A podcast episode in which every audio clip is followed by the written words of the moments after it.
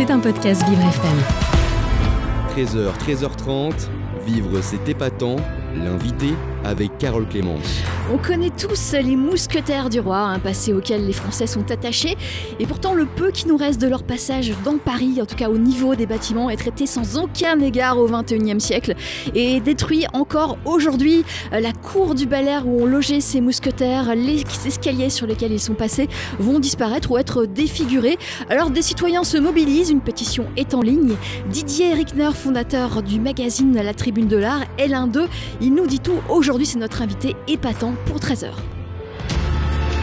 Vous écoutez Vivre c'est épatant, l'invité avec Carole Clémence. Didier Rickner, bonjour. Bonjour. Bonjour. Alors vous êtes vous êtes déjà venu hein, sur Vivre FM. Vous, vous aviez euh, Oui. euh, publié euh, la disparition de Paris aux, aux belles lettres. Vous défendiez déjà le patrimoine urbain parisien. Et, et là, bon, il y a toujours à faire, il y a toujours à défendre. hein. Euh, là, on parle de la d'une cour, une cour du Bel Air. Oui, alors, j'ai écouté ce que vous avez dit. Il faut préciser des choses parce que je crois qu'il faut être précis et ne pas ex- exagérer parce qu'il faut être utile. En fait, ce qui est menacé actuellement, c'est un escalier du 19e siècle. Il y a un très bel escalier dans cette cour euh, du 19e siècle. Les autres escaliers du 17e siècle ne sont pas pour l'instant menacés. Mais si on ne protège pas l'ensemble, une fois qu'on aura fait un ascenseur dans cet escalier du 19e siècle, on pourra en faire ailleurs. Et comme rien n'est protégé, ça veut dire que demain, après-demain, dans, dans, dans, dans un an, deux ans, comme euh, on pourra construire un ascenseur et casser ces escaliers du XVIIe siècle. Oui, des. Or, ce qu'il faudrait, ce qu'il faudrait, c'est protéger cet ensemble. Alors, il y a deux possibilités. Euh, celle qu'on demande, que demandent les associations, c'est que déjà on inscrive le tout. Inscrire monument historique, ça empêcherait de faire, de faire, de faire, euh, de faire ce genre de choses, parce que pour le moment, rien n'est protégé. La meilleure solution, à terme, ce serait de créer enfin à Paris de nouveaux secteurs sauvegardés, des zo- zones, euh, secteurs patrimoniaux remarquables, ce qui permet de sauvegarder à la fois l'extérieur et l'intérieur des bâtiments. Il y en a dans le Marais, vous le savez, il y en a dans le 7e arrondissement, mais c'est tout. Depuis euh, 50 ans, on n'a jamais fait d'autres secteurs sauvegardés dans Paris. Paris est la ville la moins bien protégée finalement de France. C'est incroyable. Oui, c'est incroyable. Et là, nous sommes dans le 12e arrondissement, euh, dans Oui. 56 rue du Faubourg euh, Saint-Antoine, c'est ça? Et, et, euh, c'est pas classé. Alors que. Ça n'est pas protégé du tout. Euh, c'est absolument pas protégé. Alors quand on parle euh, à la ville de Paris, ce que j'ai fait moi, de dire on devrait faire d'autres secteurs sauvegardés à Paris, on lui dit mais non, pas du tout. Euh, euh, le, le, le, le, comment dire, le PUL, le PLU, euh, ça suffit à protéger. Ce qui est faux, ce qui est faux. Les intérieurs ne sont absolument pas protégés. Donc euh, la que- seule solution à terme, si vous voulez, la seule solution pour protéger vraiment Paris, c'est de faire des secteurs sauvegardés. Je crois que c'est ça qui est très important. Et si on doit retenir une chose, c'est celle-ci. D'accord, c'est-à-dire que s'il y a un, un propriétaire euh, actuellement, bah, bah, le propriétaire euh, d'un bâtiment de, de la cour euh, du Bel Air euh, veut détruire un escalier pour construire autre chose à la place, euh, il le peut, même si c'était un escalier. euh, Ah, il peut faire ce qu'il veut. Il peut faire absolument ce qu'il veut. D'ailleurs, c'est ce qu'ils sont en train de faire. Ils ne sont pas seulement. Alors, ils, ils vont faire. Des, ils risquent de faire disparaître. Ils vont faire disparaître. D'ailleurs, une partie de cet escalier 19e qui est très beau, hein, qui est vraiment un bel escalier. C'est pas parce que c'est 19e. Ah oui, c'est 19e. C'est pas intéressant. T'entends souvent. C'est faux. Cet escalier est très intéressant. Et les escaliers du XVIIe siècle sont évidemment majeurs, d'autant plus au point de vue artistique et au point de vue euh, architectural et au point de vue historique. Mais il y a aussi, par exemple, les caves. Actuellement, ils sont en train de murer les caves. Il y a des caves voûtées euh, du XVIIe siècle qui sont en train de murer et qui ne sont pas protégées. Vous voyez, c'est un vrai, c'est vraiment un problème global. C'est-à-dire que on pourrait effectivement, et c'est ce qu'on demande nous, c'est ce que demandent les associations, qu'on- pour, pour le moment, on- parce que faire un faire un, une- un secteur sauvegardé, ça demande du temps, ça prend du temps. Là, on demande une inscription, et ça, même ça, le ministère de la Culture n'a pas voulu le faire. C'est ça qui est incroyable. Euh, c'est vraiment incroyable. Il y a vraiment Et un abandon du patrimoine Pourquoi? parisien. Ben, je ne sais pas. Je ne sais pas. Ce que je sais, c'est que l'ancien euh, conservateur régional des monuments historiques avait dit ça n'a aucun intérêt. Maintenant, il est conseiller de la ministre. Alors, Ah, vous voyez, ça oui. pose un petit problème quand même. hein. Euh, donc, la commission qui est chargée de ça a dit non, alors que même le préfet euh, se posait des questions, même le maire de l'arrondissement, pourtant un maire proche, enfin un maire de la majorité municipale qui en général, cette majorité ne protège pas vraiment le patrimoine, eh bien, il a dit il faudrait peut-être faire un secteur sauvegardé.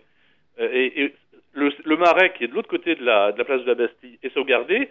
Le, le, le faubourg Saint-Antoine, qui est finalement un espèce de marais, mais populaire, si vous voulez.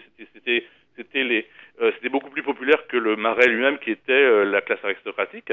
Eh bien, ça devrait être protégé également. Et comme ça n'est pas protégé, eh bien, ça, demain, tout peut disparaître. Oui, oui. Et donc c'est urgent de le faire. Alors qu'est-ce que vous proposez qu'on fasse, nous citoyens? Bah, il faut il faut signer cette pétition euh, qui a été lancée par l'association Sites et Monuments, si je ne me trompe pas, SOS Paris, Sites et Monuments. Enfin, il y a, Il y a- deux il y a associations importantes oui. à Paris. C'est SOS Paris, ça il faut le dire, Oui. une association locale, et Sites et Monuments, qui est une association, une très vieille association qui protège en France entièrement. Et ce que je dis toujours, c'est que les citoyens, déjà, ils doivent aider ces associations qui ont besoin d'eux, à la fois pour faire leurs actions, et également pour attaquer en justice, parce que ce, ce genre de choses peut être attaqué en justice, ça coûte cher.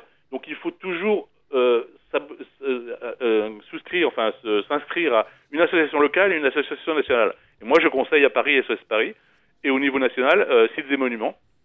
Sont des associations très actives, et ça, c'est une première chose que peuvent faire les auditeurs. Il faut vraiment le faire. Ensuite, il faut signer la pétition on Oui. trouve facilement sur Internet.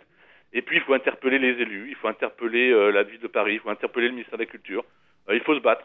Oui, oui. Et vous êtes euh, optimiste sur ce point particulier, en tout cas? Non, je ne suis pas très optimiste sur le, sur le premier escalier, sur l'escalier 19e, parce, Oui. du 19e siècle, parce qu'ils peuvent le détruire du jour au lendemain. Oui. Alors qu'il y avait une solution en plus. On pouvait très bien faire, on je suis allé sur place, on pouvait très bien faire un ascenseur en le faisant à l'arrière de, l'escalier, sans abîmer vraiment l'escalier, mais au rez-de-chaussée, ils ont, euh, ils ont concédé un local, enfin une espèce de couloir à, à, à, quelqu'un qui empêche de faire cette solution-là, alors que ça aurait pu très bien être fait. Euh, donc je suis pas optimiste pour ces escaliers, je suis pas très optimiste pour le reste non plus, parce qu'il n'y a pas de volonté de protection du patrimoine à Paris, ça c'est évident, et il n'y a pas de volonté du ministère de la Culture de s'opposer aux destructions euh, patrimoniales à Paris. Donc euh, il faut vraiment se battre. Euh, bon, mais vous savez, des, des problèmes patrimoniaux dans la capitale, il y en a plein. Euh, il, y a, il y a autour les abords de Notre-Dame qui sont aussi une grande, une- un grand combat. Je- J'encourage également les auditeurs à signer la pétition. On est déjà 50 000, mais ça ne change rien. Oui. Tout ça, tout ça est très préoccupant. préoccupant oui. Oui. C'est- nouveau ou ça a toujours été?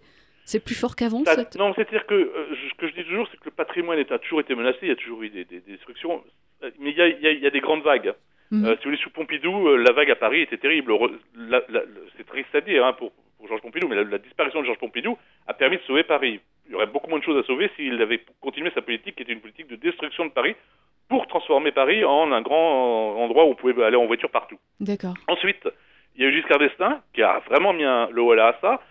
Euh, François Mitterrand avec Jacques Lang ont fait quand même beaucoup pour la protection du patrimoine, pas seulement à Paris, mais en général, ils ont fait des lois supplémentaires.